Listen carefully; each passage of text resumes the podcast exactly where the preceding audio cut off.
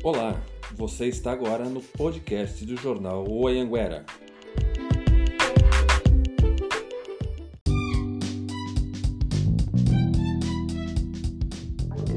Boa noite, leitoras e leitores do jornal Anhanguera. Muito boa noite desta segunda-feira. Estamos aqui, eu, Leandro Dyer, e ao meu lado, o listrado Veridiano Peixoto, em mais um Em Questão. Boa noite, Veri. Boa noite, gente. Tudo bem? Boa noite, Lê. Boa noite. Hoje a gente tem diversos temas, né? E uma coisa que já tá, já está aí no, no já está aí no, no, à vista são as eleições, eleições e essa, essa movimentação política, né, Veridiano? Que é uma coisa que a gente já vinha conversando aqui nos bastidores, essa movimentação política que o Veridiano nomeou é, muito inteligentemente de Grupo dos Onze.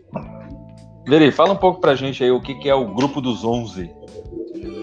O Grupo dos Onze é o resultado da reunião que ocorreu no dia 3 de abril em Barueri, né? Onde, sob a liderança aí do prefeito Rubens Furlan, ele mais 10 prefeitos da região oeste se reuniram para definir aí algumas questões referentes à reabertura, flexibilidade. E aí, né, tem o G7, tem o G20, por que não, não temos o nosso G11, né? E, mas o legal dessa divisão aqui, né, esse grupo dos 11 é, é que praticamente essa reunião ela, ela implodiu o, o plano geográfico do Dória no que se diz respeito àquela divisão que foi feito após a ida dos prefeitos lá ao Palácio dos Bandeirantes.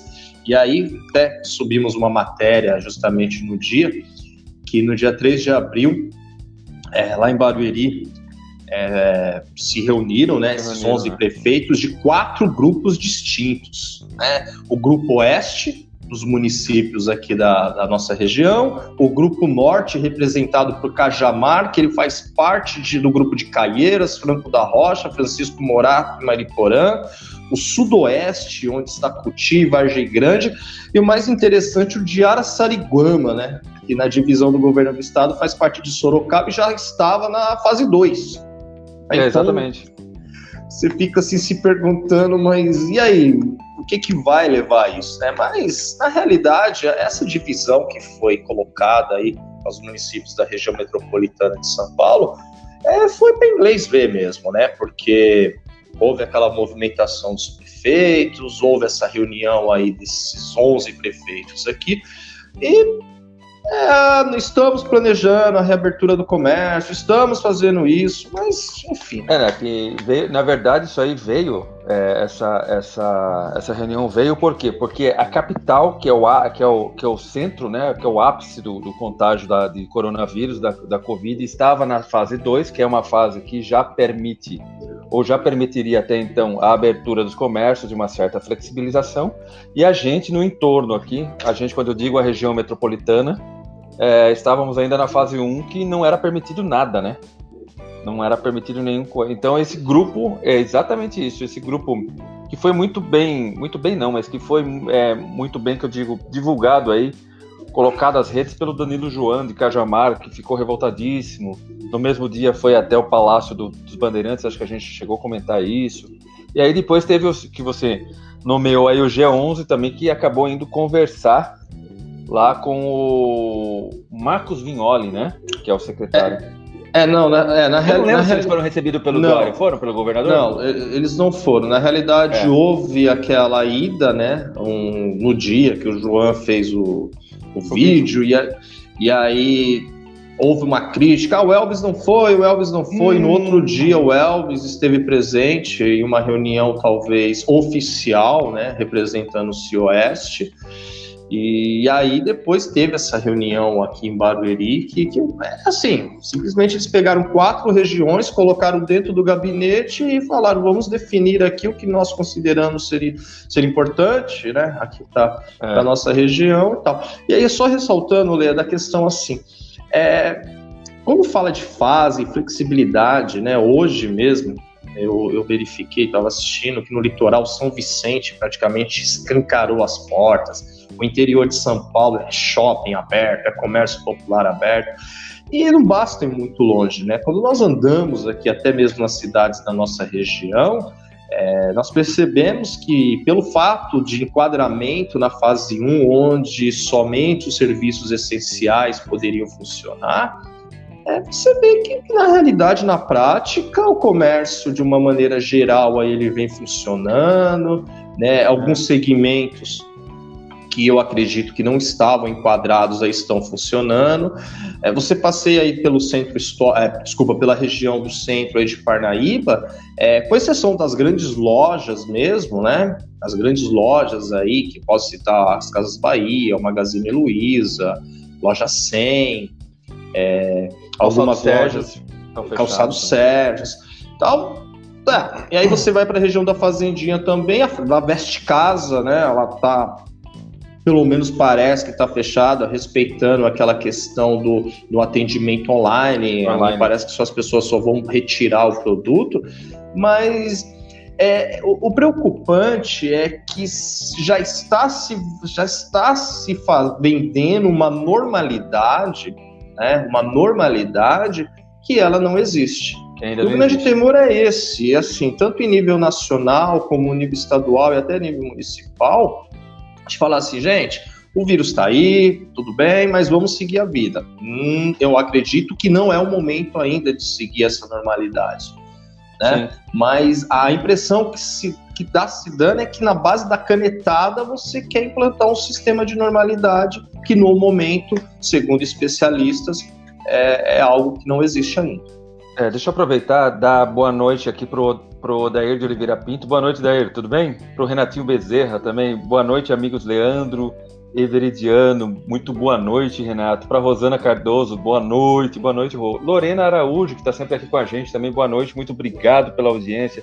A Catiúcia também, boa noite, muito bem-vinda. Aproveitando esse, esse, esse lance, o Veri, esse, essa, essa sua fala aí do coisa, que é uma coisa, eu tava, tô pensando aqui agora, tô, enquanto estava dando boa noite, tava pensando que na verdade é assim, isso passa a ser algumas, algumas bandeiras, né, de, de, de porque se tornou, na verdade, tornou-se um, um, um, ato político, né, a defesa ou, fecha, ou a não flexibilização. A galera politizou de uma tal forma que isso e de certa forma os municípios têm uma certa autonomia, né, cara? Sabe? De, Sim. Dessas coisas dentro de UTI, flexibilizar comércio, essas coisas todas que é uma coisa, inclusive, que o presidente citou hoje, né? Dessa, flex... dessa autonomia, né? É, na realidade, quando o Supremo, lá em abril, ele, ele deu essa autonomia a estados e municípios para que pudessem, né, é, é. ter essa liberdade, até cito aí a, a o homem ele está condenado a ser livre, né? O pensamento do Sartre, aí, o pensamento existencialista, mas é muito bem nessa pegada. A impressão que se dá assim, foi dada uma tal liberdade, né? E essa liberdade parece ah. que meio que assustou os gestores. Porque se nós pontuarmos, aqui falando regionalmente, se nós pontuarmos aqui, ah, inicialmente houve uma preocupação muito grande em aumentar o número de UTIs, Sim. e recentemente a reabertura do comércio. A pauta efetiva foi essa. Paliativos na área da educação, que, enfim, é uma situação que ela fica um pouco aí é, no plano secundário, né? Mas assim, a preocupação, se você pegar todas as matérias que foram veiculadas regionalmente há, há 15 dias e até anterior a esse período, UTI, UTI, UTI, UTI, certo? É, de, isso que eu ia falar agora. De uns 10 dias para cá, flexibilização do comércio, abertura do comércio gradual, gradual. A pauta, os dois assuntos recorrentes são esses. É, então, se você pegar uma, uma timeline, né, uma linha do tempo aí, você vai ver a, a preocupação inicial com o, o, coronavírus, que vai ser o que, que era? UTI. UTI, UTI, UTI, UTI. Não houve, não houve uma preocupação preventiva, né? Não, Só não. Houve uma não preocupação.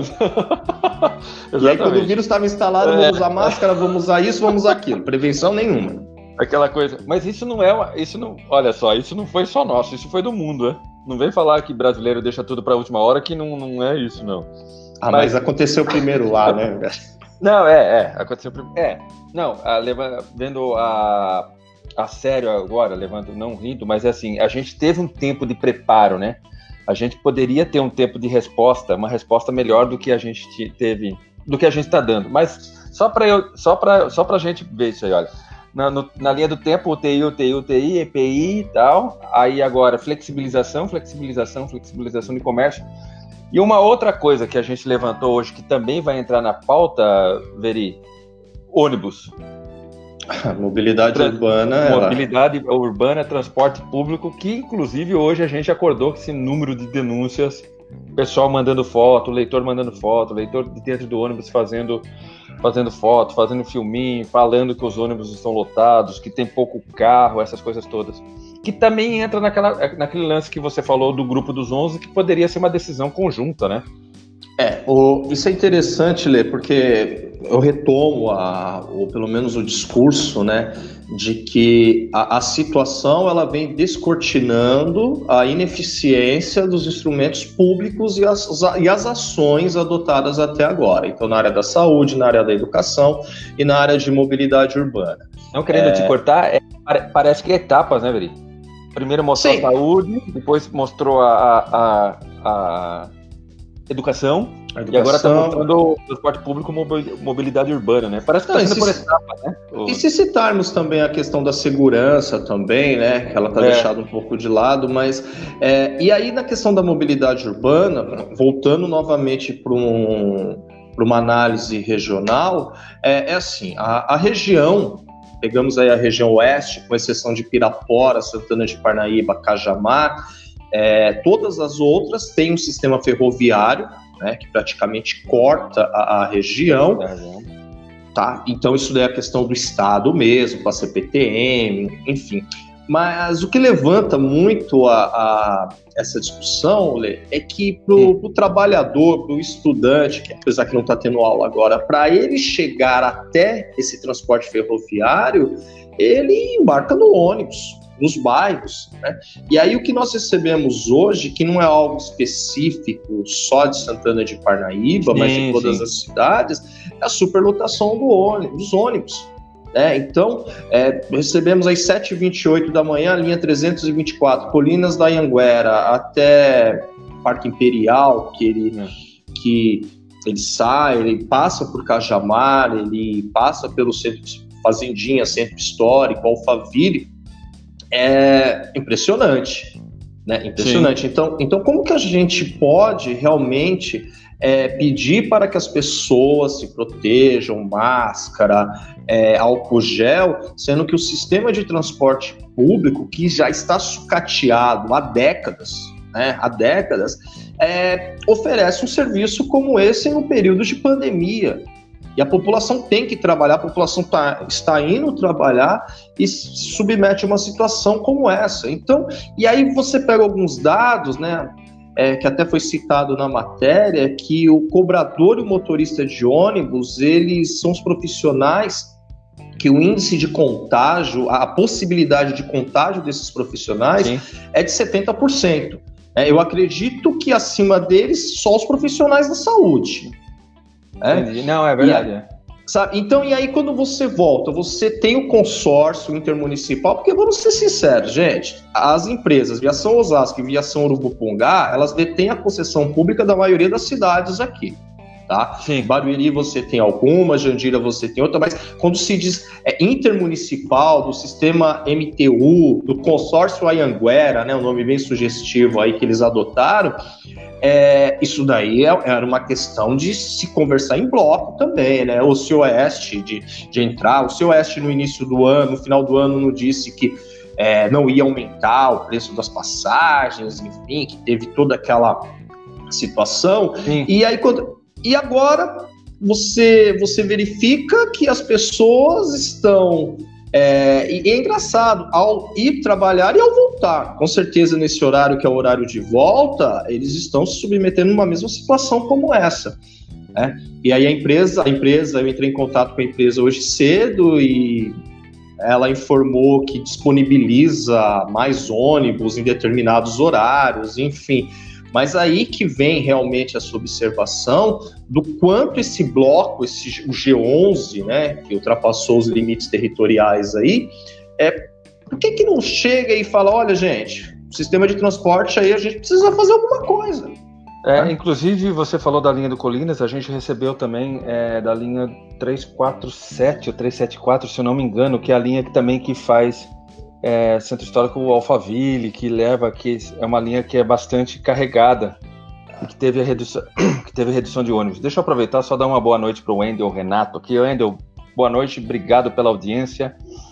Então é uma coisa é, é difícil mesmo, né, Veri? Porque mesmo que nós tenhamos estejamos tomando todas as precauções aqui como como município deixando fechado, você tem aí a maioria da população tendo que entrar em contato ou é, trabalhar e fazer com isso. Inclusive, existe uma portaria do, da cidade de São Paulo, a gente também publicou isso, que iriam aumentar 748 carros para que todo mundo fosse sentado. A gente sabe que é praticamente inviável isso aqui na região. Não vai ter carro suficiente para não carregar pessoas de pé, mas a gente torce para isso, torce para isso. E isso nos faz pensar uma coisa, né, cara? Que a gente está numa época de eleições.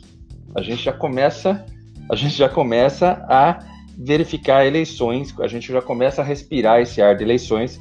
As pessoas podem falar em plena pandemia, em plena pandemia porque assim foi decidido pelo TSE, por enquanto não, não existe, não, é mantido o calendário eleitoral, não existe uma, uma mudança nesse calendário eleitoral, então a gente o calendário está correndo como tem que correr se, se nós não estivéssemos na, na pandemia. A gente até comentou a semana passada sobre os secretários, né, Veri? Ah, Foram sim, de Santana de Parnaíba.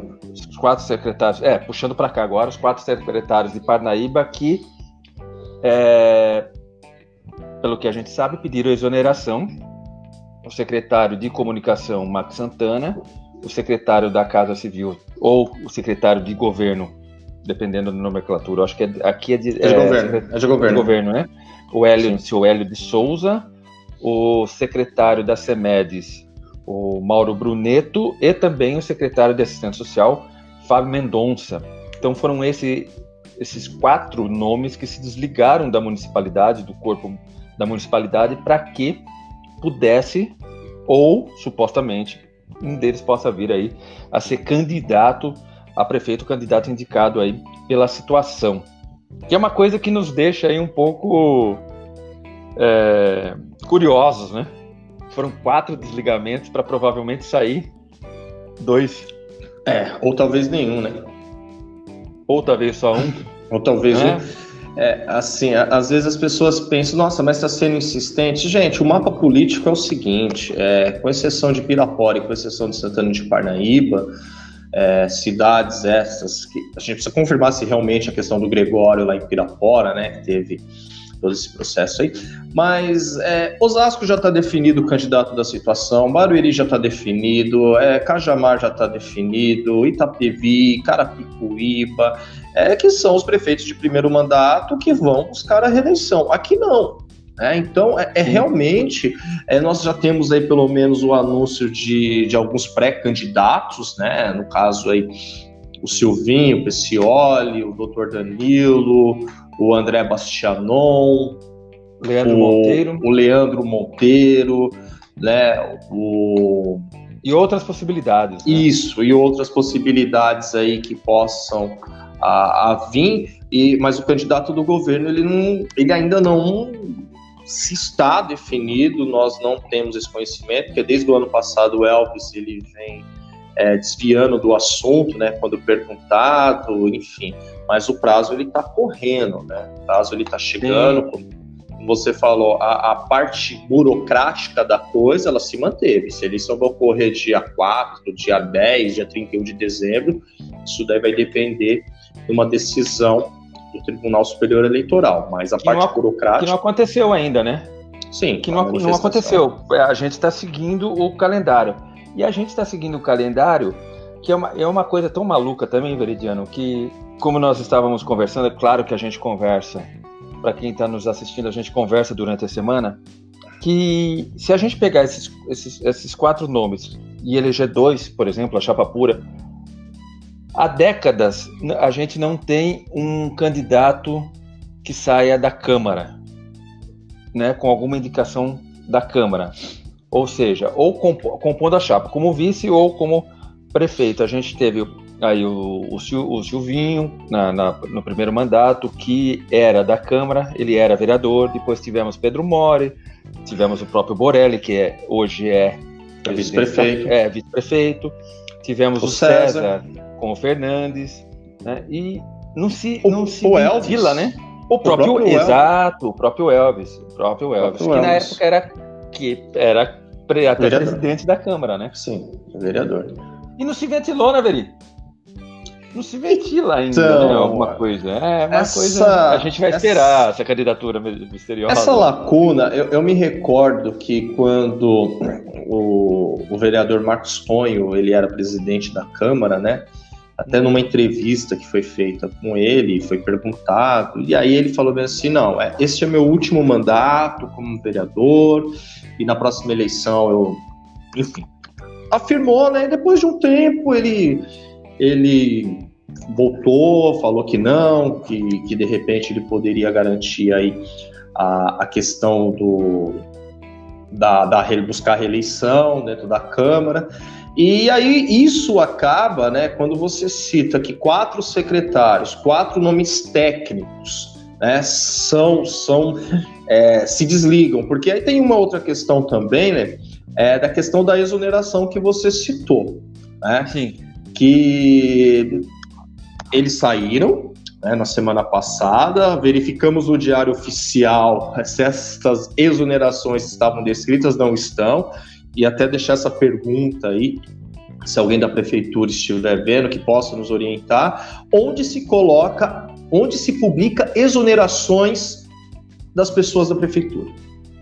Sim, é porque eu acredito que seja no Diário Oficial. Agora aqui em Parnaíba, pelo menos eu não verifiquei isso. Inclusive até conversando, né, hoje com o secretário Max sobre isso, porque mesmo ele não tando, mesmo ele não estando mais no governo, ele era, ele era o, a pessoa da comunicação, né? E ele confirmou que ele falou bem assim, olha, não, não há publicações destas exonerações. O que eu tenho conhecimento é apenas a portaria e o registro interno no RH. Então é assim, se realmente é, houve essas exonerações elas tinham como objetivo a, o respeito à descompatibilização eleitoral, se elas não foram publicadas até sexta-feira no Diário Oficial, e um desses quatro nomes, porventura, vinha figurar, é como que vai ser? Existe uma outra publicação oficial que, que mostra onde esses nomes estão é, constando, ou simplesmente você vai apresentar a portaria do registro do RH? Porque é uma informação pública. É uma informação pública. Inclusive, para nós, é, muito mais ainda do que pública, é uma informação de trabalho, né? Com quem, a gente vai, com quem a gente vai conversar agora, quem será, quem é, quem é, qual é o nome do próximo secretário ou do secretário de comunicação que vem assumir a pasta e a cadeira, para que a gente possa entrar em contato, porque afinal de contas é uma coisa que a gente sempre tem muito isso como norma, a gente sempre entra em contato, a gente sempre ouve a segunda parte, a gente sempre é, se comunica, né? Quando tem alguma coisa, tipo da, da, do ônibus, a gente sempre comenta, e outros tantos casos aí que a gente entrou em contato com a SECOM. Então a gente precisa aí de saber também, não só aonde sai a exoneração, como sai a nova nomeação, né? Sim. A, nova nomeação dos novos secretários. Deixa eu só dar uma boa noite aqui pro Nica. Nica falou: Fala, Alberto. Alberto era o nome do meu avô. Rogério Wagner Rezende, Boa noite, Leandro Veridiano. Boa noite, vereador. Fernanda Biscola Scarpa, boa noite. Boa noite, Fê. Muito obrigado novamente aí pela, pela audiência, né? Só lembrando também, aproveitando esses lances da exoneração, que prefeitos, é, candidatos, supostamente candidatos a executivo, saem quatro meses antes do pleito, ou seja, vai ser em outubro, a gente obedece, mas quem é candidato ao legislativo precisa sair seis meses antes. Só deixar é, registrado que a então secretária de Cultura, a, senhora Fátima Moura, também já saiu da, do posto, da, da cadeira dela, né, da pasta da Cultura. E oficialmente a gente ainda não tem um nome aí quem ocupou a pasta da cultura. E lembrando também, né, Veri, que vai, daqui a pouco já vai ter as convenções, né? Período de convenções aí de 20 de julho a 5 de agosto. Então daqui a pouco a gente já vai ter que saber esse nome aí também. É, sim, na, na realidade já passamos da metade de um, ano que, que, não, que parece que não existiu, né? Ah, é, você falou. O ano né? não vivido, né? É, Estamos já no mês de junho, a rapidez com que o tempo está passando, às vezes estamos aí, os calendários estão sendo mantidos, né? O próprio ministro do Supremo Tribunal Federal, Barroso, né, o presidente, é, desculpa, do Supremo Tribunal Eleitoral, não, Tribunal Superior Eleitoral, TSE, TSE é, deixou bem claro isso, que os trâmites, pelo menos até agora, serão seguidos através até de uma maneira virtual, né, as convenções, como você citou, e aberto toda essa expectativa, porque é, se houve um processo de politização realmente, né, desde o início aí, a gente pega as, os discursos, as, as palavras trocadas entre presidente, entre, entre governadores, e de um tempo para cá você já começa a perceber um certo protagonismo dos prefeitos, né, diante disso daí. E aí as eleições estão chegando. É, como eu sempre digo, é, para a pessoa se para pessoa passar a governar, para ter o seu cargo executivo, ela precisa passar pelas eleições. Né? Então é o caminho, não tem como. Então realmente existe uma preocupação quanto a isso. É, temos que aguardar né, essas definições. Como nas outras cidades, praticamente você espera em nomes da oposição e aqui você espera quem seria esse nome da situação. É só aproveitando, você tocou aí na, nessa questão de um, de um, corpo técnico, né? Sim. É, supostamente de um corpo técnico. E, e aí levanta a, aquela grande questão, até mesmo do. É, é como que fica, de repente, a, a opinião do deputado César, né? Político Sim, político. político. foi presidente da Câmara, foi vereador, foi presidente da Câmara, foi vice-prefeito, vice foi prefeito. Foi prefeito. Tem uma história, hoje deputado, tem uma história política, né? Como que deve ser, de repente, essa decisão por nomes? Será que Sim. ele não tem realmente essa inclinação? Olha, precisamos realmente de políticos, precisamos de pessoas oriundas. E os políticos hoje existentes são os políticos que estão na Câmara, né? são os políticos que estão na Câmara.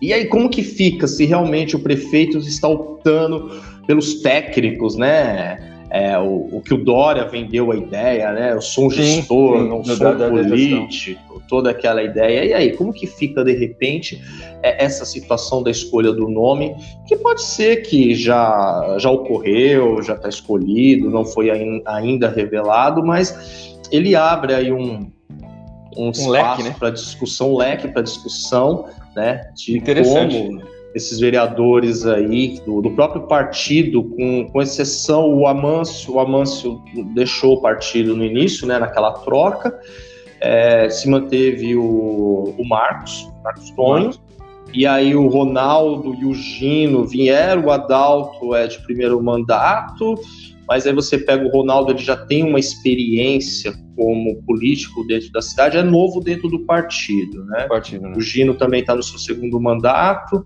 mas também é novo do partido. Então, tudo, se seguir realmente essa questão da escolha de um político do partido, é a, a inclinação, o direcionamento. Recai nesses eles... nomes, né?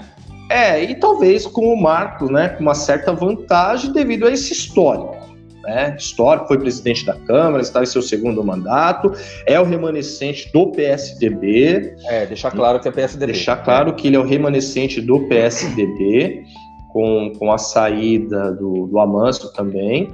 Então, vamos aguardar aí o que, que possa ocorrer. É, na, na, na, verdade, essa fala sua, quando você falou do político, é que a, políticos em ação é, em, em, em exercício efetivo e políticos dentro do mesmo partido do. Sim. do coisa, né? Do prefeito. É porque isso me PSDB. recorda quando houve, quando houve a escolha, porque o Marco Vignoli, além de secretário de desenvolvimento regional, ele é o presidente estadual do PSDB, né? E ele realmente, quando ele, quando ele assumiu, ele veio com esse discurso: partido, teremos candidatos, vereadores, teremos candidatos a prefeitos dentro do partido, né? Vamos fazer uma aliança, o partido será forte, teremos nomes fortes. É, isso daí foi lá no ano passado, em agosto, quando houve aquela questão que ah, precisamos anunciar os nomes, que inclusive o Ayanguera até publicou, acredito que de três a quatro matérias referentes a isso daí, né? E o discurso é realmente esse: a chapa, o partido, lá para eleição majoritária, para prefeito, será composta por pessoas do partido. E aí, coincidentemente, alguns nomes desses citados aí é, que antes não eram filiados do, do PSDB, acabaram até se filiando ao partido, né? Também houve isso daí. Que é uma. A gente já está acabando, mas só para lembrar que esse, esse, essa eleição municipal ela não tem coligação, é a, é a chapa, como a gente fala, da chapa pura, então para pro executivo não vai ter coligação, então isso faz muito sentido. E uma outra coisa que faz sentido, só para já aproveitando para encerrar minha última fala aqui, o Veri, é o seguinte, que o nosso prefeito ele sempre seguiu muito a linha do governador Dória também. E o governador sempre é, evidenciou muito essa fala que você repetiu aqui, que é a fala do gestor, né? Do não político e do gestor.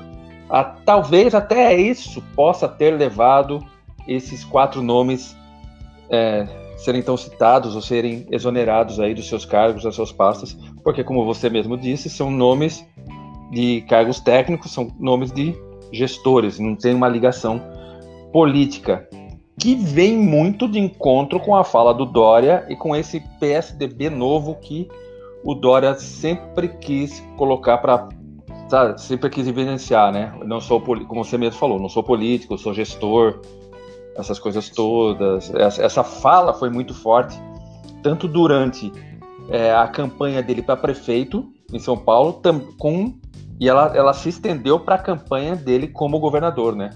Sim. E como o, prefeito aqui é muito alinhado à fala do governador, à fala do Dória, quiçá seja essa a forma que ele esteja pensando. Então, fica aqui essa a minha, minha última fala, que a gente já passou os 30 minutos. Sim. Só fechando com o Veri aí, para que a gente se despeça depois.